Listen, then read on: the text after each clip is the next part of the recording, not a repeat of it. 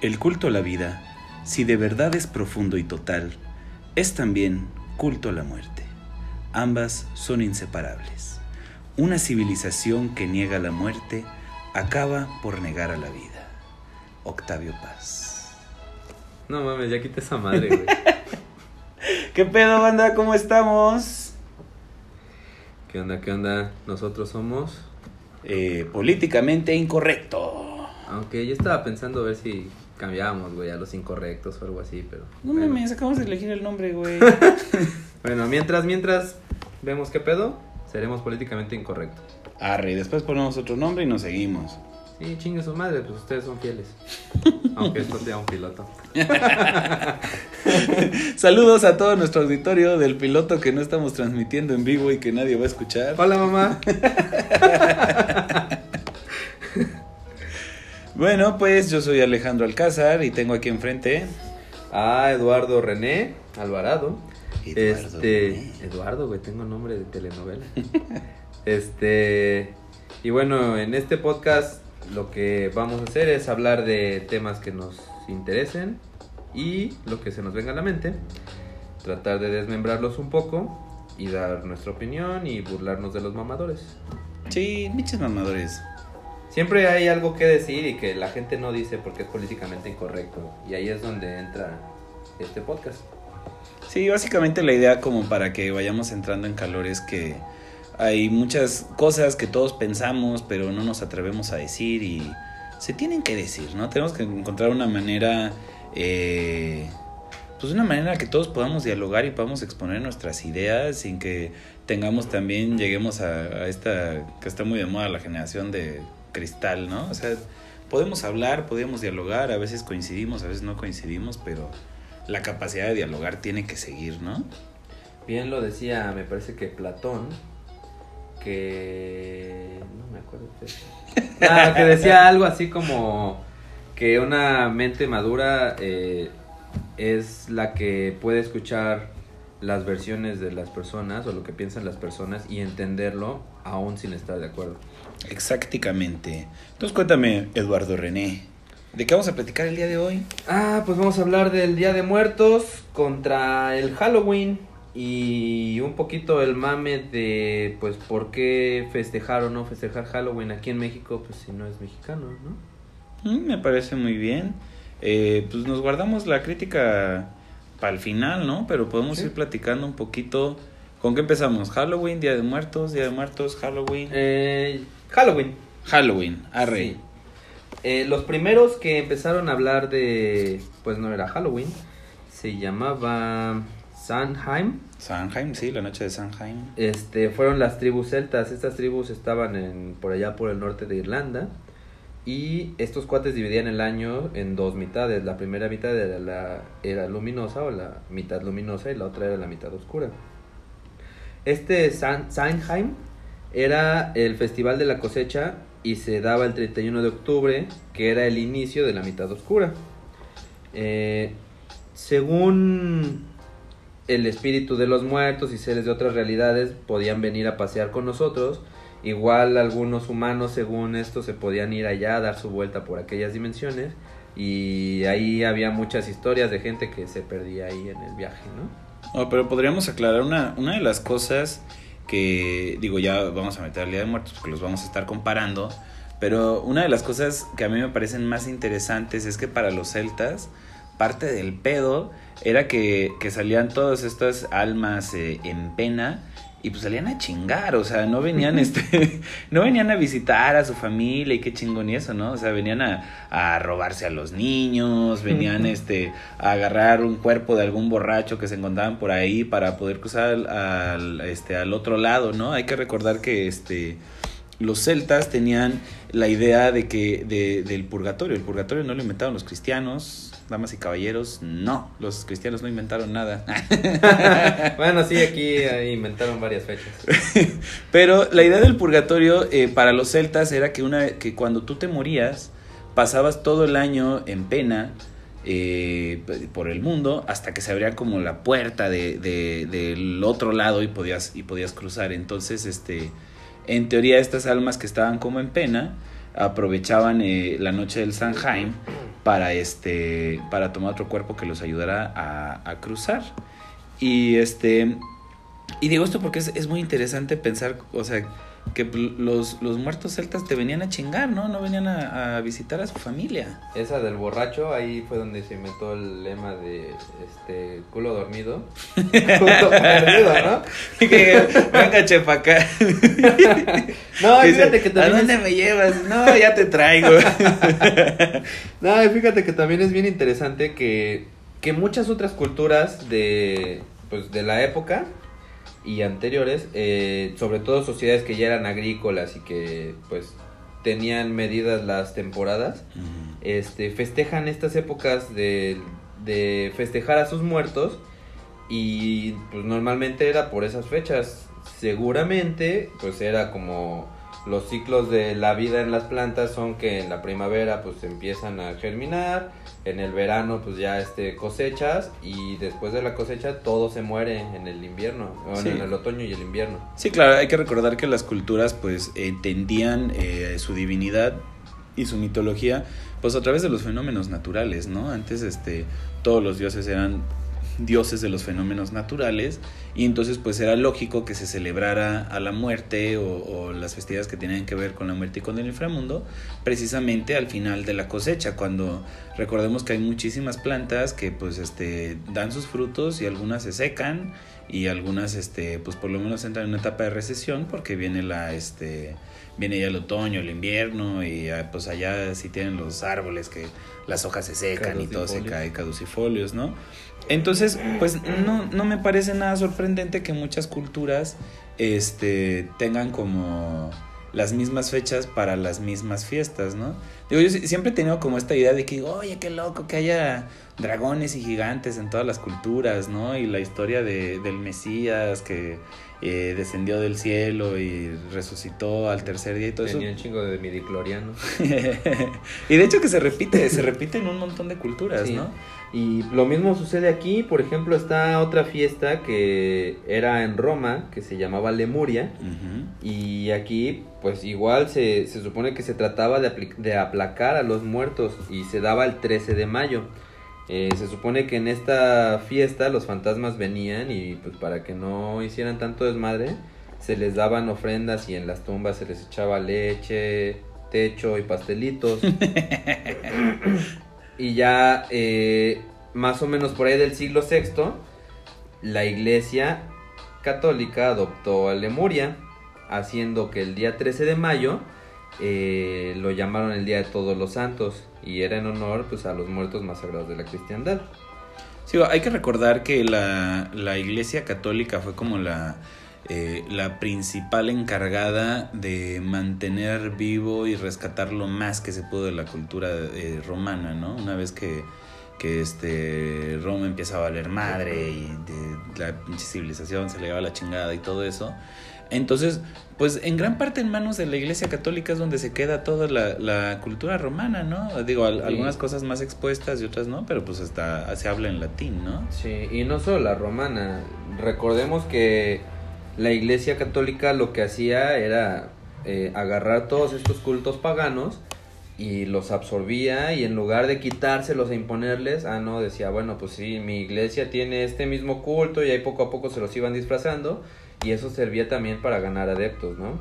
Entonces, eh, me parece que tiene un nombre, por aquí lo apunté, ah, sin Sincretismo se llama. El sincretismo, sí, que básicamente es lo que hace Coca-Cola, ¿no? Llega Coca-Cola este, a una región, encuentran un refresco que es muy famoso y este... Uy, sí, la Inca-Cola de Perú. ¿Sí? Y, y, muchas veces lo que hacen es que lo compran y lo desaparecen, ¿no? Simplemente compran a la competencia y la absorben y bye, ¿no? Y, y si el refresco tiene muchos adeptos, vamos a pensar en el eh, para los que son de la Huasteca, saludos a la Huasteca, el Squeeze, que todos los huastecos adoramos y los que no son huastecos no lo conocen.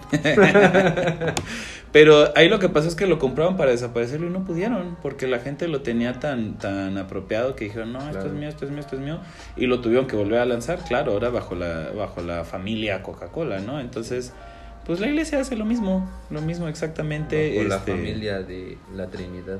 Exactamente, ¿no? Se, se fueron apropiando de muchos este, mitos y ritos eh, paganos o de otras culturas y los fueron convirtiendo. Por eso es que, digo, nada más hablando del diablo, por ejemplo, pues eh, por eso hay tanto desmadre en la Biblia y por eso tiene tantos nombres, porque no es ni siquiera la misma persona, más bien fue la iglesia moderna la que lo fue como acomodando en un solo chivo cornudo, ¿no? Que, es este, que ese de hecho se llama Baphomet. Hazme el favor de no hablar de esas cosas, porque regresemos al tema. este, bueno, hablando un poquito de lo que comenta aquí Kale, eh, la, la fiesta, el Samhain de los celtas, era tan fuerte eh, que la iglesia, bueno, notó que tuvo mucho éxito entre sus adeptos el asunto de la, del Día de Todos los Santos, que entonces mo- movió este Día de Todos los Santos al primero de noviembre, un día después del Samhain. Entonces le llamaron All Hallows Day. Y bueno, pues la gente como seguía festejando el Samhain y era acá una fiesta más desmadrosilla, pues le pusieron All Hallows Evening, que es la víspera de Todos los Santos. Luego se contrajo a All Hallows Even y de ahí, pues medio raros para hacer sus nombres, pues salió el All Ha, quitaron el All y Halloween, Exacto. ¿no? Pues de ahí salió el Halloween. Ah. Y después, el 2 de noviembre, se hizo fiesta en honor a todos los muertos, ya no tenían que ser santos, en la iglesia los pues, le puso el día de todos de los difuntos o el día de los muertos. Y ya de ahí pues, se hizo esta bonita trinidad de días feriados del 31 al 2 de noviembre este, para festejar el Día de Muertos, ¿no? Eh, también se, en la Edad Media se empezó a hacer un poquito el precursor del truco o trato. Pues la iglesia adoptó el, el término del... ¿Cómo llamaste este? Donde se morían. y- el purgatorio. Purgatorio. Este, entonces, pues se, la iglesia empezó a decir que pues mientras más se rezaba por un alma se podía salvar de este purgatorio, que era un sitio en el que no estabas ni en el cielo ni en el infierno, sino todo lo contrario, y estabas ahí penando y medio en fuegos y medio no. Entonces, pues te podían rescatar si oraban mucho por ti. Entonces, eh, en estas fechas de los días de muertos, había pues como rezadores que pasaban pas- casa por casa y la gente les pagaba con unos pinches este pastelitos pedorros de, de pasitas. Y les ofrecían té, Yakult o leche, ¿no? no estoy seguro de eso. Creo que el Yakult todavía no, los Kasei Shirota Ah, todavía rayos. Pero pues sí, les daban estos estos pastelitos y ya este estos cuates rezaban por el alma de los muertitos, ¿no? Bueno, pero fíjate que este antes, antes, digo, eh, bueno, no terminado de contar, rezaban y les pagaban con, con los dulces, ¿va? Sí. Pero no se los madreaban si no les No. daban ni nada. ¿No? Porque fíjate que desde que estaba la noche del Samhain, eh, eh, ellos tenían esta idea, como les decía, como de que los espíritus venían y, y venían como a hacer todas sus maldades y a soltar todas sus diabluras. Pero además, o sea, no todo era malo. También creían que los druidas y las brujas obtenían como mayores poderes esa noche. Pero lo que hacían ellos para esconderse de los, de los este, espíritus era que ese día apagaban todas las hogueras y todas las velas y era obscuridad completa para que si pasaba la muerte o pasaban los espíritus por ahí no encontraran a nadie en casa. Y eh, les dejaban ofrendas en la puerta, ¿no? Como para diciendo, oye, mira, trágate esto y pues, este, llégale, ¿no? Y entonces, pues supongo que también de ahí se debe ir, eh, se fue derivando a esto de, los rezadores. Recordemos también que, que pues estos cuates vivían una, en una época en lo que todo te daba miedo, güey. Eh, por ejemplo, los murciélagos, pues no salen de día, solo los podías ver cuando, cuando había una hoguera prendida o una fogata, ¿no? Entonces, pues ya ahí se empezó a, a ¿cómo se llama? A relacionar a los murciélagos con el día, o con el miedo, con los muertos, las arañas, este, y poco a poco se fueron juntando de pequeños, eh, ¿cómo llamarlos? Eh, hitos o personajes que, que se fueron adoptando para el Día de Muertos, ¿no? O el Halloween. Bueno, y, y le- y fíjate que ahorita que hablas de, de personajes, hace rato este eh, estaba leyendo la historia de Jack O'Lantern. Oh, o my como God. yo lo llamo Don Vergas, ¿no? ¿Qué hizo, ¿Qué hizo Jackie Boy? bueno, este... ¿Qué hizo Jackie Boy? Pues resulta que este cabrón era pues, un pinche borracho, tramposo y avaro. Se parece a nosotros, güey. y bueno, un podcast, este... este... Y pues el vato estaba un día acá echando unas y se quedó sin lana, ¿no? Y resulta que pues para seguir chupando, le habló al diablo y le dijo, oye, pues te vendo mi alma, cabrón, si, si me pagas el último trago. Eh, yo también lo hubiera hecho. Lo he hecho un par de veces. este, y pues resulta que el diablo pues, le dijo, hola, me parece justo, ¿no? Y pues dicen que este cabrón era muy inteligentillo. El diablo se convirtió en una moneda. Y este cabrón agarró la moneda y se la metió a la bolsa junto con una cruz de plata que tenía. Entonces, en cierto modo, según cuenta la leyenda, eh, este güey mantenió, mantuvo preso, eh, mantuvo preso al diablo y pues no pagó ni madres y se fue, ¿no? De su, de su bebida y le dijo al diablo, ah, bueno, pues muy bien, este, ¿sabes qué? Eh, te voy a dejar libre. Ah, porque el diablo no se podía convertir otra vez en diablo porque estaba junto a la cruz esta, ¿no? Entonces le dijo, ¿sabes qué? Te voy a dejar libre, pero pues sí tienes mi alma, pero regresa dentro de 10 años, vato, déjame vivir otro ratito. Y bueno, el diablo dijo, ah, ni pedo, me chingaste, va, güey, va. Pasaron los 10 años y el pinche diablo llegó y le dije, ¿qué pedo, vato? Este, Jack, ¿qué onda? Ya te toca, papá. Sale, pero pues este guate otra vez muy inteligente y vivo. Le digo, ¿sabes qué? Este, pues así como última voluntad, no seas cabrón, quiero una manzanita, mira aquí hay un árbol arriba, tiene una manzanita. Eh, pues el diablo dijo, bueno, pues ni tardo ni perezoso, se trepó al árbol por la manzana y cuando venía de regreso, el puto Jack ya le había pintado un chingo de cruces al árbol. Y pues ni madre es que el diablo pudo bajar, ¿no? Entonces, este, pues este Jack le hizo al, al diablo eh, otra propuesta, que lo iba a dejar bajar si pues no se llevaba su alma y, y pues el diablo dijo, ni pedo, pues este güey ya me torció pero sabes qué, nunca jamás me voy a llevar tu alma a la chingada. Y ya, pasó el tiempo, este cabrón se murió. Cuenta la leyenda que llegó a las puertas del cielo y tocó ahí. Oye, San Peter, ¿qué pedo, no? Le dijo, no, chavo, tú eres un desmadre. Eh, robabas, veías, bebías, violabas. Y pues, ¿sabes qué? No, no, tú no puedes entrar al reino de los cielos. Y pues este vato dijo, verga, ¿qué voy a hacer toda la eternidad, no? Ni pedo, me voy al infierno. Bajó, tocó. Oye, ¿qué pedo? No, ni madre, le dijo el diablo. Yo prometí que nunca me iba a llevar tu alma y lo voy a cumplir, cabrón. Entonces, pues lo condenó a vagar por toda la eternidad. Y todavía buena onda el diablo, este, le regaló una, una brasa y bueno, allá en esa época, este, los celtas manejaban, usaban mucho los nabos para comer. Eran así como una, como un snack. Pero los vatos eran muy hábiles y les hacían hoyitos y los tallaban y la chingada. Entonces este cabrón traía un nabo en su bolsa y echó ahí la brasa y lo utilizó como la linterna. Y pues esa es la historia. Eh, cuando los irlandeses llegaron a Estados Unidos, eh, se dieron cuenta que ah, no había tantos nabos y que había un chingo de calabazas que eran más grandes, más fáciles de hacerles huecos, etcétera. Y pues ahí nació la linterna de la calabaza. Y que bueno, la, idea de la linterna era precisamente como poner una linterna fuera de tu casa, rememorando la linterna de Jack O'Lantern, porque se supone que con eso ibas a espantar al diablo. O sea, que el diablo iba a llegar y decir, no, aquí está este hijo de la chingada, mejor me voy, no de que, de que me vuelva a chingar. huevos, chingue su madre. Oye, pero entonces fue con los irlandeses que llegó el Halloween a Estados Unidos. Así es. Eh, ¿Qué más? Bueno, para regresar un poquito a los iconos del Halloween, pues estaban las brujas. Que, pues, regularmente no hacían brujería, más bien eran estas personas curanderas que tenían, pues, conocimiento de muchas, de muchos años atrás de su familia y pues que curaban a la gente no en el nombre de Cristo, ¿no?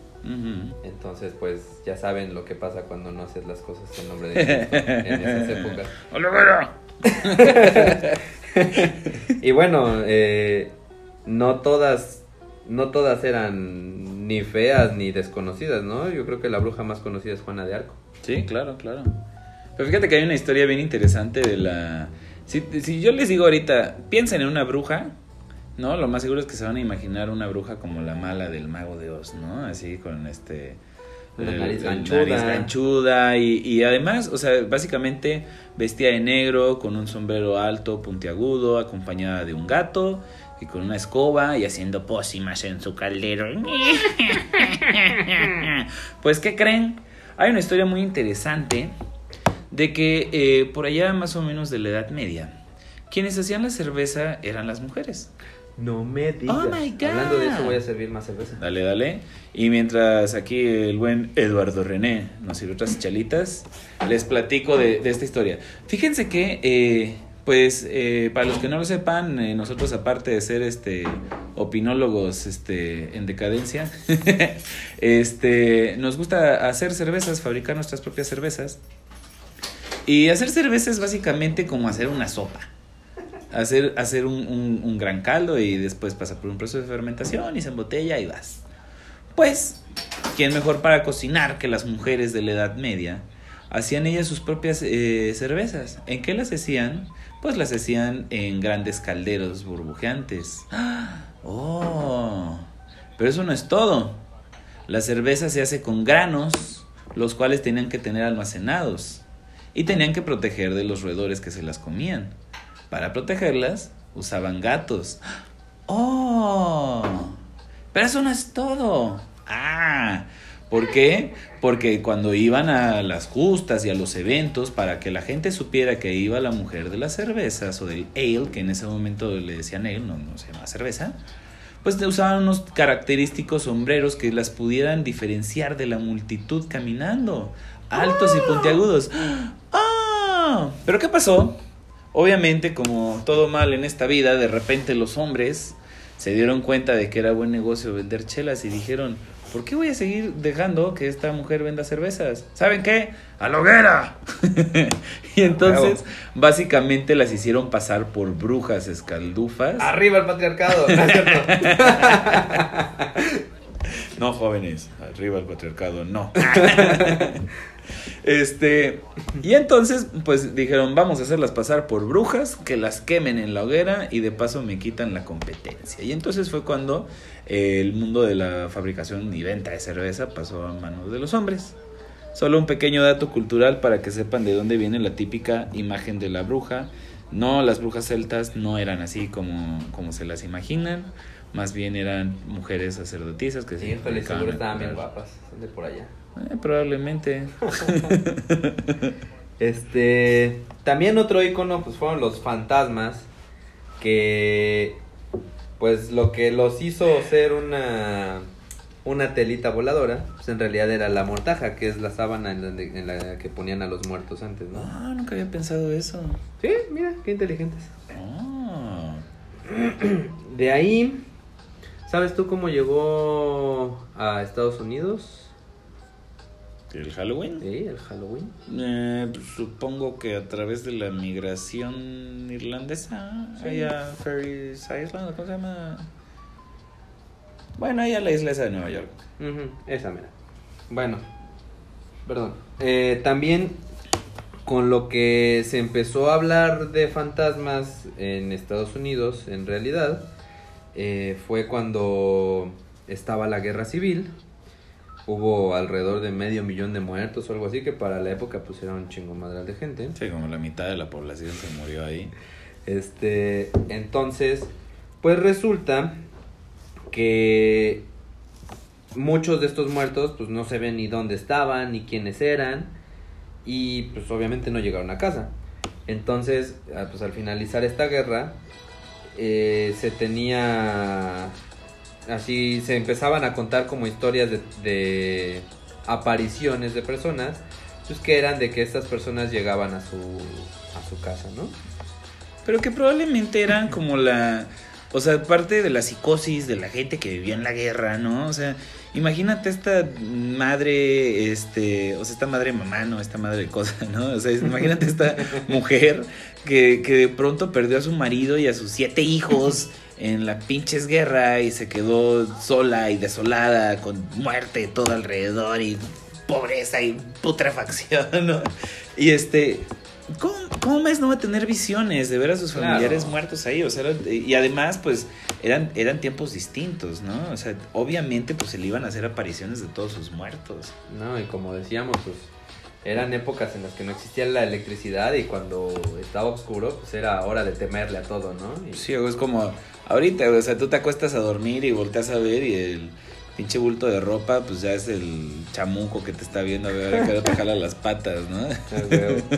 Y bueno, la primera reunión en Estados Unidos, este, que está mm, documentada, catalogada como la primera reunión o fiesta del Día de Muertos, fue en 1883. Y pues literal, o sea, no era acá fiesta para echar desmadre ni nada, más bien fue una reunión alrededor de una fogata y donde se empezó a hablar de fantasmas. Y estos vatos ya hacían este ¿Cómo se llaman estos? Que serán Campamentos. campamentos. Pero fíjate que hay una cosa eh, bien curiosa. Porque este ya desde, desde tiempos de, de los irlandeses, eh, vaya, cuando todavía vivían en Irlanda, antes de la migración y todo este desmadre, eh, traían como una onda de que durante, durante la noche, la víspera de, de todos los santos, el, o sea, el este tenían esta madre que le llamaban Night of of Mischief, ¿no? Como a las travesuras, que eran bastante pasaditas de lanza, o sea, Sí, ¿eh? si eran así como de, de castrarse y de, y de tirarles la pinche barda, eh, de romper ventanas, o sea, eran bastante, bastante pasaditas de lanza, pero pues era una tradición que tenían, ¿no? ¿Qué pasa? Que llegan a Estados Unidos, la siguen aplicando y todo, pero pues al fin y al cabo pinche sociedad, llega un momento en el que cada vez se van pasando más de ñonga Sí. y más de ñonga y más de ñonga y todo culmina con una pinche masacre del Ku Klux Klan. Como diciendo, ah, pues pinche travesura, vamos a matar negros, güey. ¿No? ¡Ah, Y- me están invitando! sí, no, pues hoy se puede, ¿no? Y qué pinche purgan y qué madres y órale, güey. Entonces, pues llega un momento en el que en el cual dicen, no, espérense, o sea, era romper ventanas, güey, no, no romper cabezas. No, fíjate que ahorita que lo mencionas, un dato bien interesante es que en Inglaterra, ¿se acuerdan de este cabrón, el Guy Fox? Ah, es ajá. es un cabrón que... Remember, remember the 5th of November. Exactamente, el 5 de noviembre se conmemora a este tipo en Inglaterra. Lo que él hizo fue que intentó volar la cámara de los lores de Londres y, y pues a raíz de eso, eh, pues la gente de clases medias y bajas que no eran lores empezaron a conmemorarlo cada año y empezaron a hacer máscaras y el 5 de noviembre, este, según el documental que vi de hace como 20 años, todavía se conmemoraba, ¿no? Este, eh, y pues es bien curioso, ¿no? Como eh, parte de las revueltas que organizaban estos cuates, que pues eso era, era juntarse a hacer bromas, a echar desmadre, a incendiar algunas cosas o hacer pequeñas hogueras, este, pues permeó un poco, ¿no? A los, a los festejos que estás comentando. Sí, claro, y digo, además hay que, digo, para, para los que no vieron la película, leyeron el cómic de B de Venganza, que no habla de la historia, pero digo, para que tengan como una idea, eh, todo este de madre de, de Guy Fox es como... Pues es, es como su chucho el roto, es como el chucho el roto de Inglaterra, ¿no? Es como este vato que, que es el símbolo de la, de la resistencia anarquista, ¿no? Entonces todos estos adolescentes enojados con la vida, que no saben este a quién echarle pleito y eso pues lo agarran como, como símbolo de la protesta social y entonces este pues no sé, es como, bueno, como el Che Guevara, ¿no? O y sea, ahorita está muy de moda, digo, está los cabrones estos de Anonymous utilizan su máscara y pues la serie esta, ¿cómo se llama? Ah, la, bueno, la casa de papel usan este la máscara, se supone que son máscaras de Dalí, pero obviamente Es igualita, obviamente usaron todo el este el esquema de, de la resistencia. Es, es como una Pues como una apropiación ahí, ¿no? Nada más que le cambiaron el nombre para que, yo creo que para evitar derechos de autor. No creo que haya derechos de autor, pero pues sí. Este. Bueno, también platicando un poquito de ya más acá en las épocas en los, en los Estados Unidos, durante la depresión, de los 30, pues este, había un gran descontento social, ¿no? Entonces, eh, pues para los Días de Muertos, que la gente estaba un poco disfrazada y así, eh, las bromas dejaron de ser inocentes y empezaron a ponerse bien punks.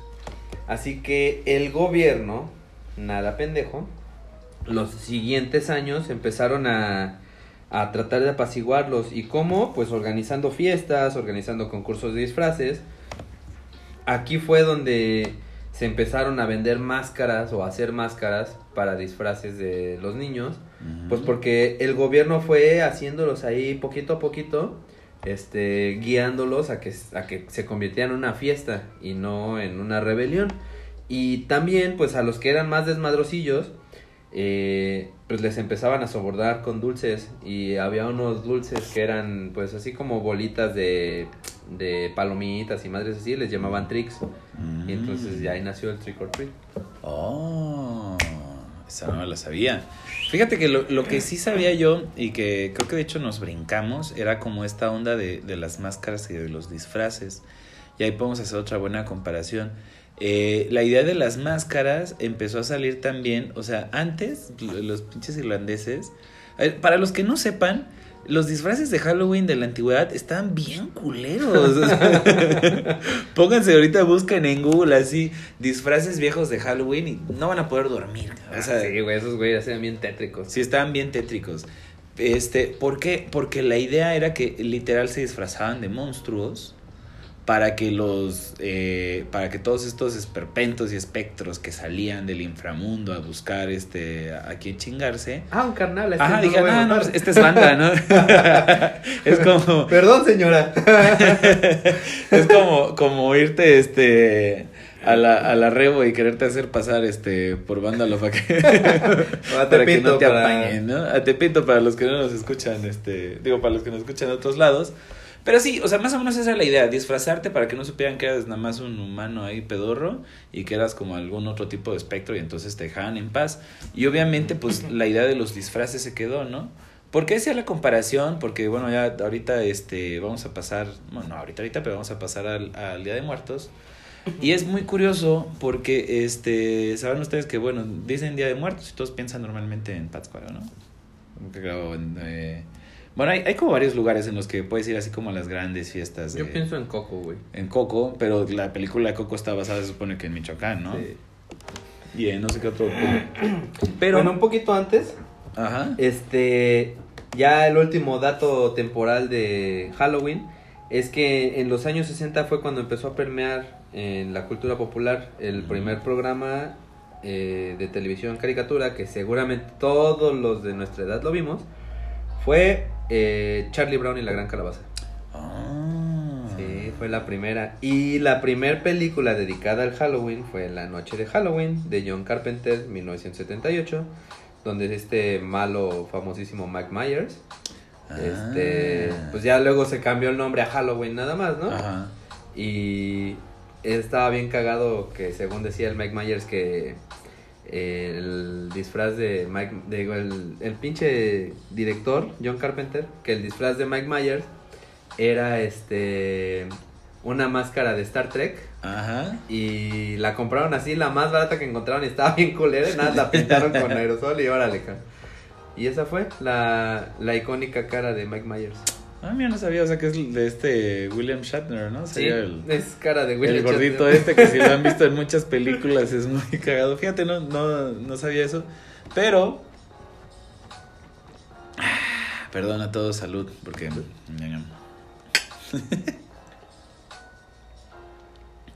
Yo creo que nunca he visto las, las películas de, de Halloween, Yo no soy muy fan, cabrón. ¿no? No. de las películas de Matazón y eso.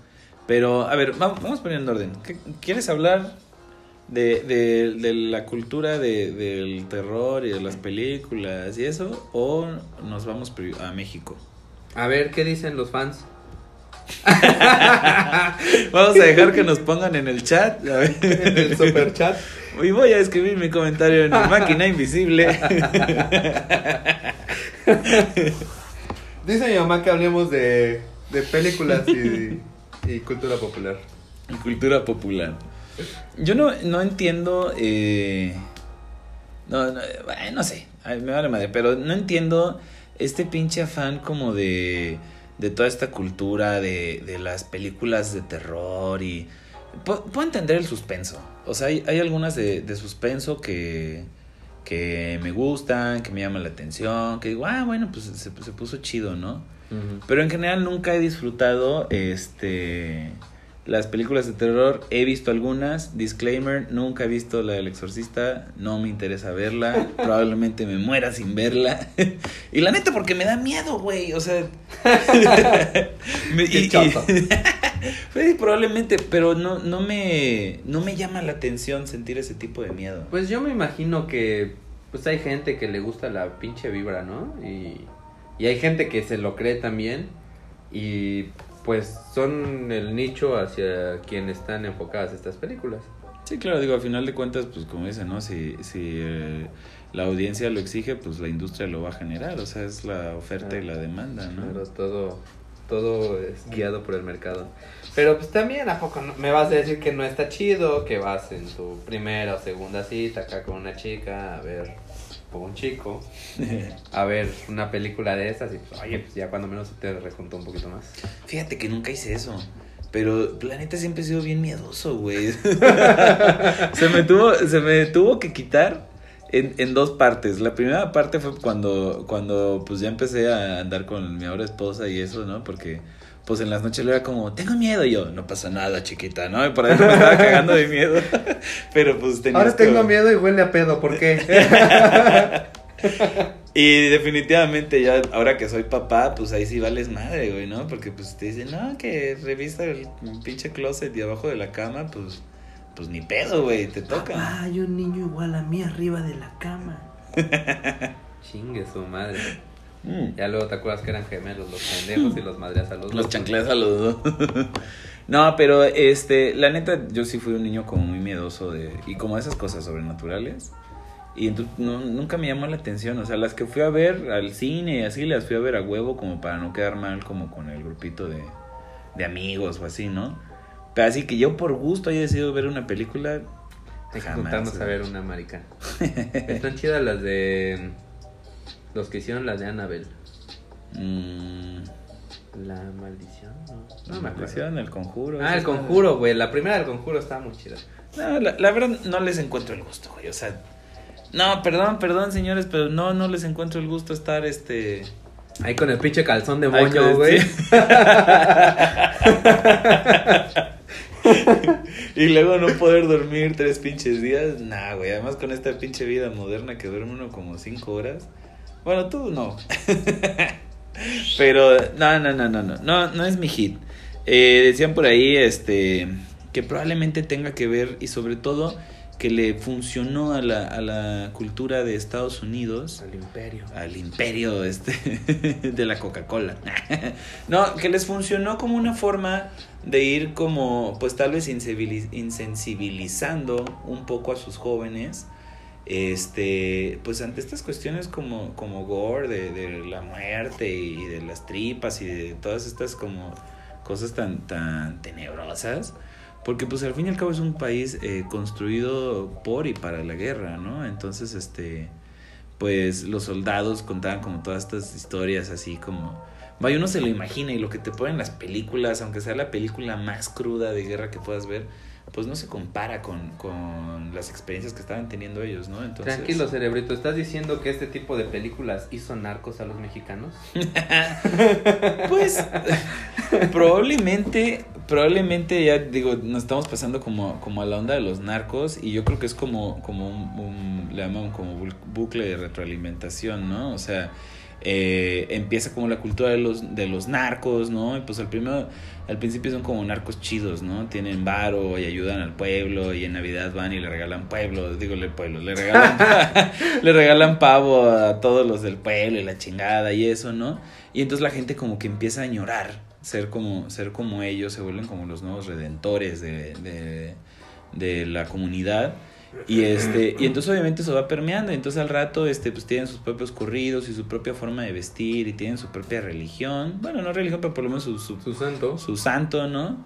Y este y entonces la gente como que empieza a consumir la cultura del narco y entonces pues obviamente los que producen contenido dicen, "Ah, mira, banda, pues les gusta esto, pues vamos a darles más", ¿no? Y el entonces pues vas. Exactamente, entonces es una madre que a mí, si me preguntas, aborrezco, aborrezco sí. totalmente la cultura del narco, me caga eh, que, el estaría señor bueno de hacer los de cielos, eso, eso, ¿eh? eh, estaría bastante interesante para mandarlos ma- a todos a chingar a su madre. Sacar, sacar ese pinche podcast y como mandarlo desde España o desde algún país raro para que si traquean, pues no nos encuentren, ¿no? Ándale, entonces vamos a hablar así. y bueno, ah. si ya que estamos un poquito más acá, ¿qué Mm. tal si hablamos del Día de Muertos? Vámonos para, para México, pero antes de que nos cuentes la historia, ya no, no cerramos esta idea de lo que decía yo de los, de los disfraces. Ah, sí. para que, para que no te chingaran los, este, los demonios. Y hay una, una de las fiestas más reconocidas de, de Día de Muertos eh, en México y que de hecho ya está declarada como Patrimonio, Cultural intan- inmaterial. esa madre, es eh, la fiesta de Chantolo. De Chantolo que se celebra en una región concreta de este de la Huasteca Veracruzana, si no me equivoco, el, eh, se pelean como entre varios pueblos, ¿no? Tanto Yuca, Tempoal. En lugar de decir es de todos juntos, no, no, no, cada quien dice que ellos son la, la madre de Chantolo y que cada uno es así a huevo, ¿no? Entonces, este, ¿Qué no Chantolo era el perrito este que de la película de Coco, güey? Eh, no, ese es solo Squitle, güey. Ah, chinga. es solo nada más. y entonces, en, en Chantolo eh, está muy cagado porque la idea es muy parecida. Allá lo, lo, que, lo que se hace, eh, básicamente, es que creen que el, no me acuerdo si es el diablo, la muerte, salen igual a, a pues a madre pendejos, ¿no? Y este, y entonces te tienes que disfrazar para que la muerte, pues, si te andaba buscando, pues no sepa que eres tú, ni dice, "Uy, ¿dónde está el pinche René? Yo nomás veo a... No, más pendejo, veo ¿no? unos huesos panzones. Y entonces, eh, digo, que obviamente esa era como la cultura y ahora pues se fue permeando porque México y porque la peda y el desmadre. Y ahora realmente es como un pretexto para que todos los, este, los del pueblo se vistan de puta y salgan a echar desmadre. Uy, cómo me encantan los slutty, disfraces slutty, ¿eh? Sí, güey, pero el peor es que lo hacen los vatos. O sea, Oh, entonces no me encanta. es muy curioso porque ahora lo, lo que pasa es que este se hacen por ejemplo grupitos, ¿no? Así como tú y yo y el estúpido Yayo que no vino. Ah, un saludo al Yayo chinga Un saludo al. Yayo. Y entonces eh, hacemos nuestro grupito y decimos, ¿saben qué, güey?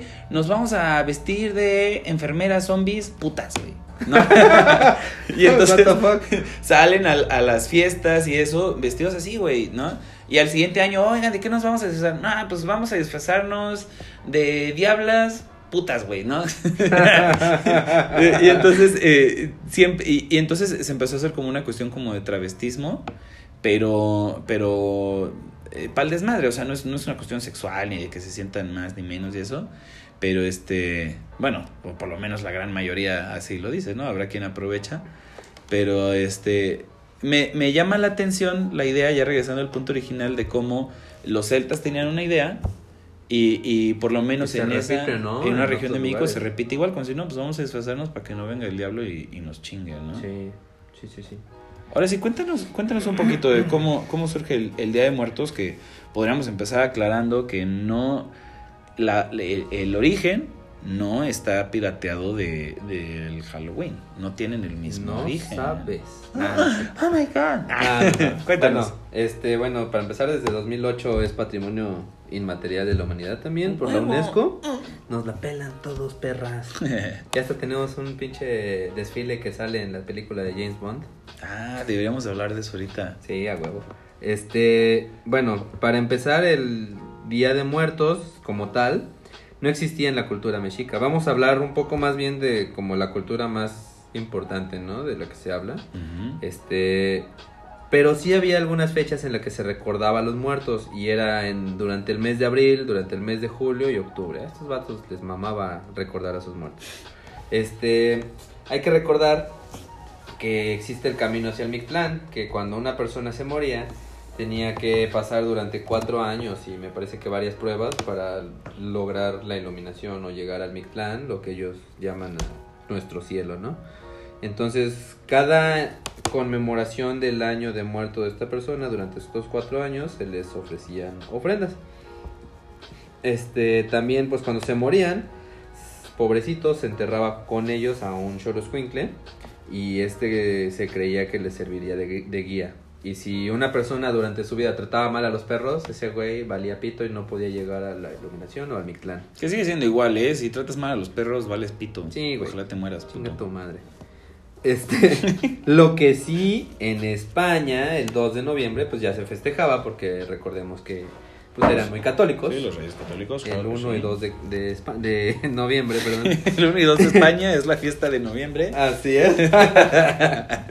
este, y bueno, pues cuando, cuando se conquista América, hacen lo mismo del sincretismo y las celebraciones antiguas para como manera de no dejarlas morir, pues se mezclan con las con las que ellos tenían, ¿no? Más despacio, cerebrito. ¿Me estás diciendo acaso que los españoles modificaron su religión para convencer a los indígenas? Modificaron la religión para convencer a los indígenas, mi querido santo. no, ¿verdad? ¡Ah, caray! Bueno, este. También, bueno, en el siglo que es 18, eh, ya tenían los españoles una, el Día de Muertos. Y pues, yéndonos un poquito más acá, bueno, existen, no sé si tú te sabes eh, el asunto de los altares de muertos, cómo se hacen, qué significan y demás. Pues no tengo eh, todo, digo, sé que en general, eh, para todos los que nos están escuchando este, fuera de México, Son un chingo. Sí, sí, para todos nuestros, este, nuestro gran auditorio que nos, nos están escuchando fuera de México. Saludos, Oakland, Saludos Oakland, saludos este, a España, eh, a Dubái, a Chipre. Timbuktu. Este, la idea principal del Día de Muertos, como lo conocemos hoy en día, es precisamente que durante estas fechas todos los eh, nuestros muertos queridos tienen la oportunidad de regresar al mundo terrenal desde el Mictlán, cruzar el puente, para visitar a sus familias y estar con ellos y convivir con ellos. ¿Cómo lo celebramos? Hay muchas maneras. Hay ciertas regiones del país en las que van directo al panteón y echan desmadre ahí, se ponen a chelear o se ponen a cenar arriba de la tumba, ¿no? Llevan mariachi. Llevan mariachi, que es este muy prehispánico. y este y les ponemos un altar, un altar que en teoría llevaba eh, siete niveles, el, el altar más tradicional, muchas formas de hacer altares, pero el, el más tradicional llevaba siete niveles, comparados con los este siete niveles del, de la, del ¿cómo se Camino al Mictlán. Del camino al Mictlán. Y se les van a poner ciertos elementos eh, tradicionales. Que es lo, primero y lo más importante, que es la idea, es que se les ponen los alimentos de los cuales gustaban eh, nuestros este, queridos muertos, ¿no? Entonces, pues, oh, ¿sabes qué? Que mi abuelita le gustaba este... Pizza. La pizza, sí, el una- no, pero pues tal vez este el mole o Claro. che, Pues recuerda que van a venir a visitarte, les haces lo que les gusta, ¿no? Exactamente, y se supone que se dejaba ahí porque además ellos solo, bueno, eso lo aprendí yo, como me decía mi abuelita, no sé, todos les Lo enseñaban soñaste, igual. mamón. No, que este que venían los muertos y lo único que podían obtener era como el aroma, porque pues ya no tienen cuerpo, ¿no? Entonces como que nomás olían El almita. olían la- las cosas, ¿no? Eh, otros eh, elementos muy típicos, pues las calaveritas de dulce, casi siempre se les pone mole, los tamales, que de por sí el tamal representa un muerto, por si no lo sabían jóvenes, Ay, están comiendo un muerto. Eh, cuando morían eh, en la época prehispánica, eh, los aztecas, normalmente lo primero que se hacía era ungir al, este, al cuerpo, una especie como, como de preparación para la momificación, o sea, los... de- Qué madre, le echaban salsa, Volvían. lo cocinaban y lo hacían. Los envolvían en aceites este, eh, aromáticos y cuanta madre, pero luego los, los envolvían en, en un petate. Por eso dicen, ah, este güey ya se petateó. Oh. Los envolvían en un petate y lo amarraban. Y todo ese, ese pinche tamal humano envuelto en un petate se quedaba cuatro días en la casa. porque, porque era como el tiempo que, que el alma agarraba el pedo de que ya estaba muerto, güey. Entonces, este, la familia estaba como ahí a, a su lado para este Acompañarlo, para ¿no? acompañarlo en lo que comenzaba la transición después de los cuatro días entonces ya iban entraron al cuerpo que ya se había desprendido del alma y el alma agarraba su camino entonces los tamales Porque representan si ustedes no saben, el alma no puede atravesar la tierra. Ah. y entonces eh, eh, esos son los tamales los tamales son representaciones de, de- de un muerto están tragando un muerto no. Y este, y bueno, pues obviamente ahora se les pone que el pan de muerto. Y este, algo muy importante que son las flores, ¿no? La, la flor de, de Cempasúchil. que de hecho eh, cempasúchil es una contracción de sempoal xochitl, que son siete flores. Hijos. Ay, güey. Y este. Y, y que realmente no tiene gran connotación. Se, se usa en Día de Muertos porque crece durante la temporada de Día de Muertos. Y es bonita, ¿no? Que Y según acá entonces- los mamones cuando haces tu altar en internet dice que te les ilumina el camino. Sí, pues, porque son pétalos amarillos. No, no es cierto, es una cosa de temporada, o sea, no tiene nada que ver. Lo que sí tiene que ver es que se llama eh, siete flores porque se hacían ramos de siete, de siete bolitas de esa flor, por eso es en Poal Xochitl, porque el siete pues era como el número mágico y divino y que les iba a ayudar este en la 70 travesía. veces 7. Ah, pero eso, eso es como de, de la, de los celtas, ¿no? No es religioso cristiano. Pues los celtas también lo tienen. Muy bien, muy bien. Entonces, este, efectivamente es en Paul Xochitl por eso y pues la flor esta que a nadie le gusta, pero todos usan, ¿no? La del moco de pavo. Bueno, y también está, se supone que todos los altares deben tener un arco y este arco simboliza la puerta de un lado al otro, ¿no? Del, del paso, ¿no? Este, pero yo creo que, que podemos empezar. Tengo Ajá. algo, otro punto importante. Eh, cuando en 1821 el ayuntamiento de la CDMX convirtió el Día ¿De de Muertos en una fiesta. Sí, en una fiesta. Y pues se hacía una verbena, ahí fue cuando aquí en México se empezó a hacer como más desmadre. Luego, en esas épocas, eh, a los muertitos los enterraban en la iglesia. Resulta que en 1833, por una epidemia de cólera eh, que hubo en Europa, Gracias, Colón. no, esta epidemia sucedió en Europa, se ordenó hacer los panteones fuera de la ciudad. Entonces, a ver si le suena. Ahora, las flores que se llevaban a las iglesias, perdón, se ponían en los altares. Y como estaba lejos, pues se llevaba comida y bebida, porque había que ir caminando. Ah. Este, de ahí, bueno, al inicio del siglo XX aparecen las, las calaveritas este, Literarias, ¿no? literarias. Y eh, ahorita voy a platicar un poquito más de estas. En la época de los 30, la época en la que estaba el Tata Cárdenas, eh, los intelectuales dijeron, bueno, pues si estamos en época de bonanza económica, este, vamos a... Y, y estaban en una época como de hacer mexicanizar o hacer sacar pecho por varias cosas que había en México. Sí, el nacionalismo. Exactamente, el nacionalismo. Este, empezaron a decir ahí que esta eh, festividad era pues, más azteca que española y pues había que promover el nacionalismo y la fecha como muy mexicana.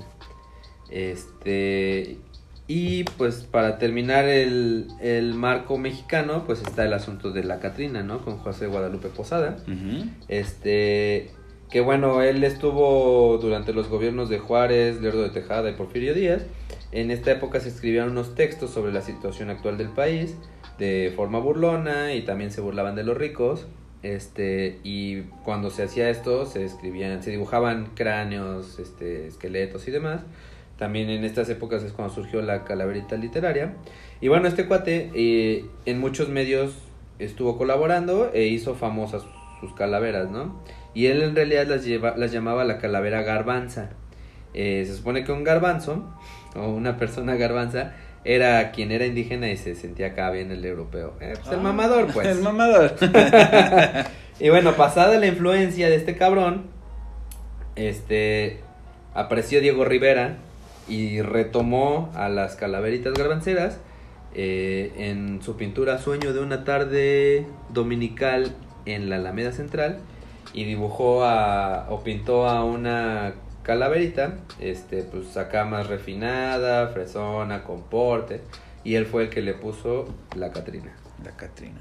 Yo recuerdo que esta, esta imagen que todos tenemos de, como de, de la Catrina, que es un, un dibujo que cualquier mexicano que piense en Catrina yo creo que la puede recordar específicamente, es, es un grabado, ¿no? De una Sí. exposición este artística. Sí, de Posada. De Posada, el, que, el sí. que todo el mundo sabe que es la Catrina, en realidad es el de Posada y es la Y garbancera. realmente es la, la, la ¿qué? Cala- cala- Calavera garbancera. Calavera garbancera, así es. Y bueno, ahora qué me puedes decir tú del mame de la gente que dice que el Halloween no hay que festejarlo porque nosotros no somos gringos. Ya Pues- sabes, las este Ya sabes de quién quiero hablar. Andrés Legarretas de hoy en día. Las Andrés Legarretas de hoy en día, este, que Andrea Legarreta es como, como los memes gringos de Karen, pues ellos tienen a Karen y nosotros tenemos a Andrea Legarreta. Saludos Pero- para quien nos escuche en Estados Unidos. Saludos para todo nuestro auditorio de Estados Unidos. Pero eh, es- ese es el punto al que quería yo llegar y toda esta intención de empezar con el Día de Muertos Esta pinche hora de hablar y hablar para hora. llegar al mame, güey. para llegar al mame era precisamente de, de toda esta banda de no, no celebren Halloween porque es gringo, mejor vamos a celebrar el Día de Muertos, ¿no? Y entonces este todo empezó porque eh, decían, no, no celebren una tradición extranjera como el Halloween. Y yo así, sí, a huevo, porque pan es bien prehispánico, güey, ¿no? Y le- las caraveritas de dulces son bien prehispánicas. Y, y a, a mí es- ese es, es un mame que, que siempre me siempre me desespera, cabrón. Porque Claro. eh, eh, la gente, por ejemplo, llega, llegan las fechas de, de las fiestas patrias y a todos nos Nos educaron. sale nacionalismo, Y nos sale papá. nacionalismo y de repente todos nos apellidamos Texcatlipoca, güey, ¿no? Y, y, este, y decimos, no, este, pinches españoles llegaron y violaron a nuestras mujeres, ¿no? Y se apoderaron de pues nuestras sí, pero. México no sería México sin España. Pero además no, no era nuestra raza, ¿no? O sea, yo quiero que, que de, de repente me venga, ¿no? Y de repente si me llega alguien que me dice, no, pues yo sí soy, este, este, Texcatlipoca, Tlaxcalteco, güey. No, pues sí, la neta sí, perdón, se chingaron a tu gente. Roberto ¿no? Moctezuma. Pero, pero llega y me lo dice Juan Hernando Pérez López, güey. ¿No? Santi, güey.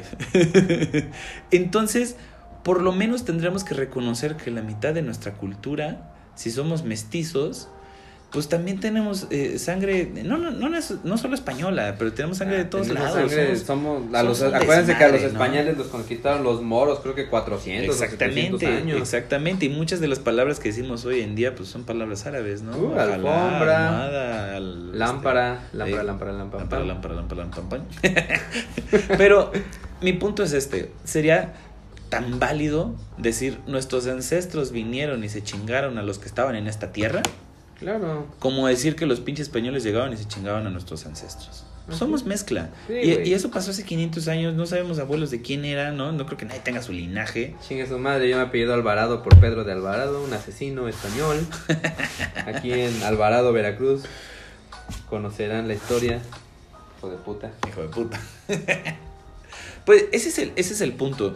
Y, y más allá de eso y de las culpas, lo que tenemos que entender es que México es lo que es, en gran parte gracias a la, a la por lo menos a, a la combinación de culturas. ¿no? Claro, no, y O no solo México, todo el mundo ya lo es. Claro, todo el mundo, pero si, si ustedes ahorita se ponen a decirme lo que les gusta de México, todo tiene influencia a partir de la invasión española.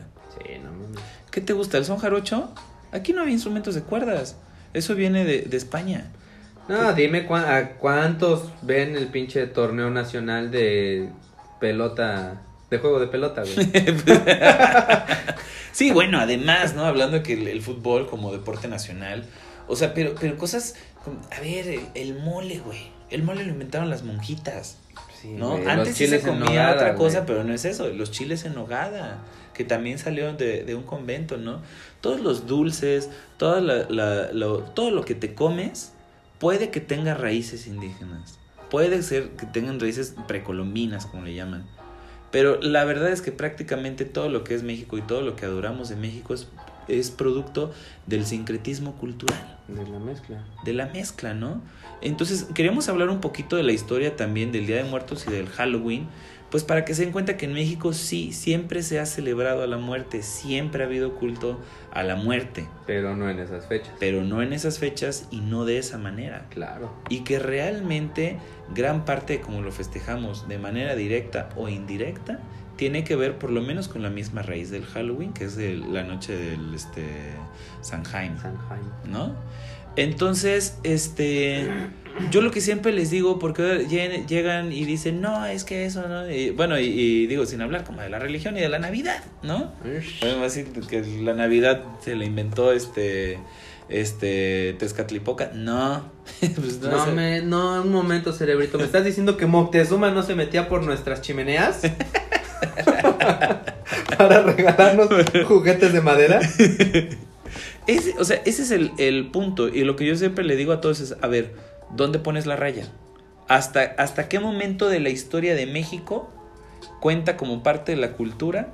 ¿Y hasta qué momento, en qué año tú dices, no, esto ya es apropiación cultural o ya es invasión cultural?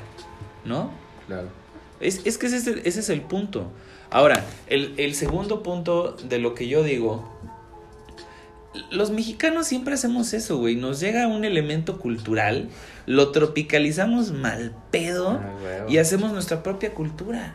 Siempre ha sido así. Y entonces, ¿qué pasa con el Halloween? Pues el Halloween también se está mexicanizando y se está haciendo una mezcla. Sí, sí, sí. Porque al final de cuentas, en el caso de, por ejemplo, nuestros hijos, pues sí, güey, se quieren disfrazar de Pokémon, pero también quieren tener su altar de muertos, ¿no? Exactamente, vaya. Pero eh, Exacto, una de las cosas que podemos ver es que dices, pues son fiestas diferentes y se pueden celebrar como fiestas diferentes. yo no digo, yo no digo que le pongan eh, murcielaguitos y momias al altar de muertos, no mames, o sea, también será una chingadera, ¿no? O sea, pero, pero se puede celebrar todo y no se espanten. Así se creó México, así va a seguir siendo y los mexicanos de todos nos apropiamos. Llegaron los españoles, quisieron meter su religión, no pudieron, la tuvieron que mexicanizar. Claro. Llegan y, y, nos traen todas las cosas y al fin y al cabo todos los elementos culturales que vienen de fuera los mexicanizamos. Todos.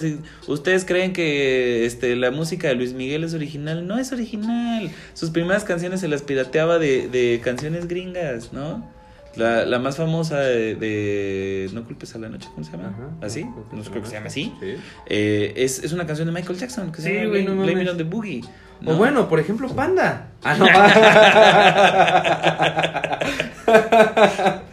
sí, a los que les gusta la, eh, My Chemical Romance Región 4.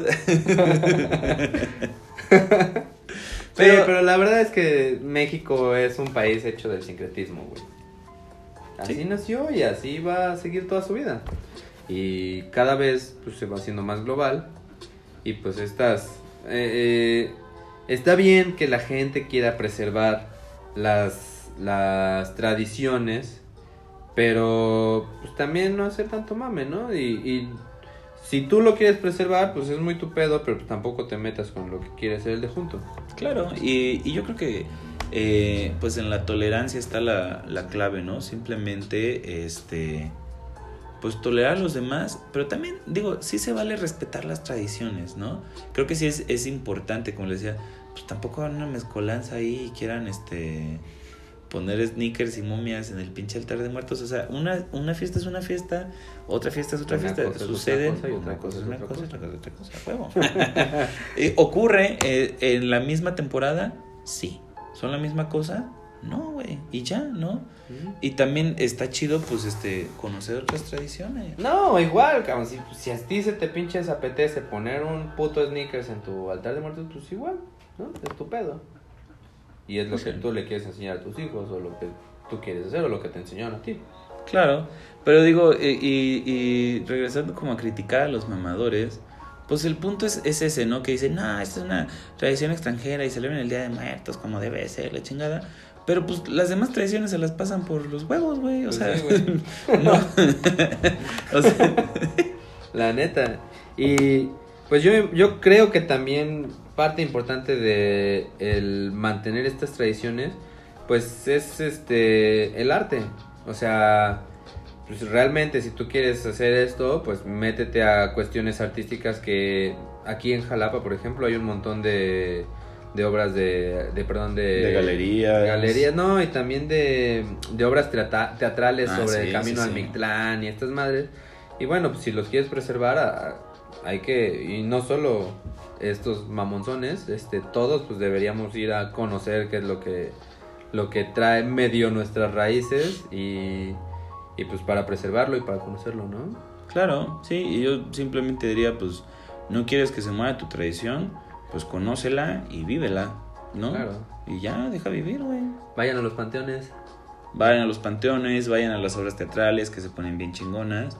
Edúquense, Sí, eduquen a sus niños. eduquen a sus niños, escuchen este podcast bien chingón. Este no Ah, se lo pongan a sus niños, pero Igual, y sí, pues que, ni que no oyeran groserías en su casa. bueno, bueno, bueno. Pero eh, si no, por lo menos escúchenlo y cuéntenle a sus hijos de dónde viene su festividad del Día de Muertos. Y pues toleren, cabrón. O sea, sean más tolerantes con la gente. Sí, sí, sí, no, pues no te vas a pelear con medio mundo por una pendejada así. ¿no? Y yo creo que ya va siendo hora de cortarle, Ya va siendo hora. de Este. jalarle al baño. Ay, mira, nos pasamos un poquito más de una hora. Prometemos eh, mantenernos dentro del rango de los 60 minutos.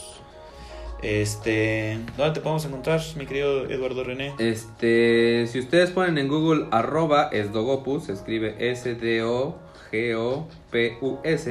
me van a encontrar en Instagram, Twitter, Facebook, Badu, en todos lados. Exvideos. YouPorn.